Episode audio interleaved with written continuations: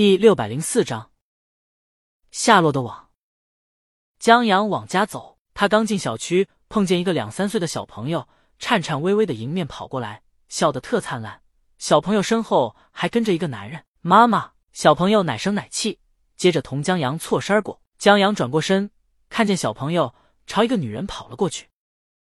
女人快走几步，抱住小朋友，把小朋友抱起来，然后笑起来。江阳待在原地看了几眼。转身回了家，李青宁已经在家了。她上半身穿了件 T 恤，下面长裙，翘腿的时候，裙子下摆下垂，露出白腻的小腿和好看的脚。在沙发旁边放了李青宁出道十周年纪念黑胶唱片的行李箱，箱子现在打开，李青宁拿着签字笔正在签名。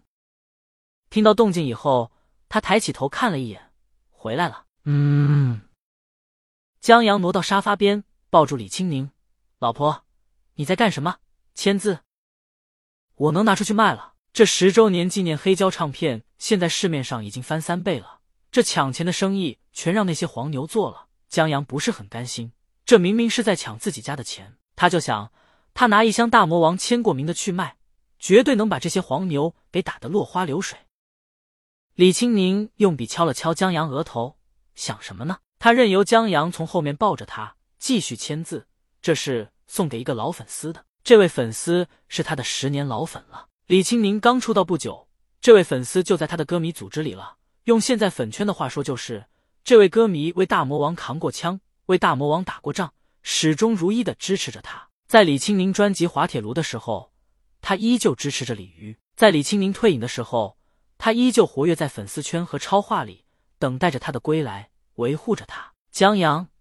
男的女的，美女李青宁换了一张唱片。江阳肯定没我老婆漂亮。江阳头埋在李青宁头发间闻了闻，特别香。你，李青宁又用笔敲了敲江阳额头，轻叹一声：“他现在生病了。”他比在唱片上刷刷签名啊！江阳忙坐好了。这位粉丝从鲤鱼的起风了，就喜欢上了鲤鱼。无论起风了，故人。还是半糖戒指，李渔的歌都给予他很大的鼓舞和指引，一直到他结婚生子。他现在常听的歌是《一九零零》，每当听到这首歌时，这位粉丝就觉得歌里唱的一九零零是他孩子，所以作为妈妈，她想把自己经历、喜欢过的、认可的对孩子人生有意义的东西留给他，希望他被爱着，希望他要快乐，希望他的双手依旧可以为他挡风，希望在他缺席的每一个重要日子里。都有人可以给予孩子指引，让他成为想成为的人，也留个念想，别像他在视频中看到的孩子一样，半夜里去墓地找妈妈。所以，他的梦想是有一套大魔王亲笔签名的专辑唱片。锦鲤工作室的工作人员在了解以后，于是就有了李清明在这给每张黑胶唱片签名。这样啊，江阳想到了回家时见到的奔向妈妈的小朋友，在那么一瞬间，江阳挺羡慕的。可。让他难过的是，他和他家乡的妈妈连个念想都没有。如果有的话，就是他刚才打游戏时记起的童话故事了。我也写个东西吧。江阳原本的打算是把猪和蜘蛛的片段记下来，以作备用。现在他想，不如就完整的写下来，送给这位粉丝吧。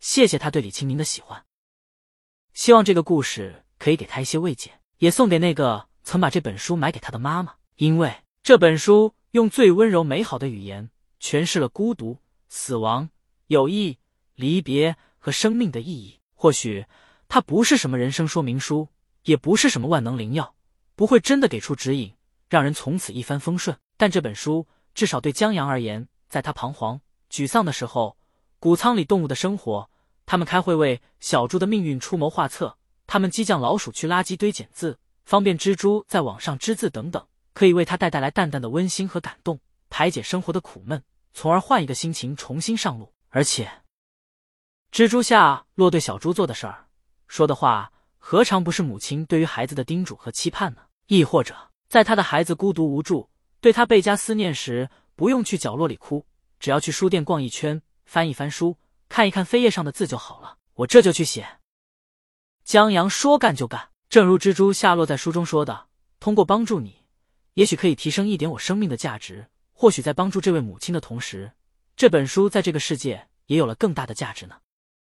江阳一想到这本书将有这么大的作用，就觉得牛掰 plus 了。他起身去了书房。李青宁想不到江阳灵感来的这么快，他望着江阳进书房的背影，待会儿吃饭了。知道了。江阳答应着，还是头也不回的进去了。后来也没顾上吃饭。待李青宁把签名、手写信都写好以后，他去找江阳，看见江阳正在摆弄微缩模型，在看电脑文档。现在就写了个开头，写一个小姑娘就一头落脚猪。至于书的名字。夏洛的网，李青宁随口问一句：“夏洛是谁？”江阳：“夏洛是蜘蛛。”李青宁点了点头。这猪的名字还挺时髦的。夏洛的网就是这本童话书的名字。江阳原本还想要不要把书的背景改成国内的，后来一想算了，让夏洛用网写汉字太难为蜘蛛了，光一个“猪”字就可以让夏洛提前杀青。李青宁招呼江阳：“先吃饭了。”他把晚饭已经做好了，来了。江阳答应的很干脆，他还真有点饿了。这书把猪吃的泔水写的还挺美味的，江阳都要流口水了。在吃了饭以后，江阳继续借助微缩模型挖掘记忆，然后磕磕绊绊的把这个故事写下来。这本书虽然只有六七万字，但也不是江阳一个晚上能写完的。所以，在李清明来叫他去洗澡的时候，江阳还在忙。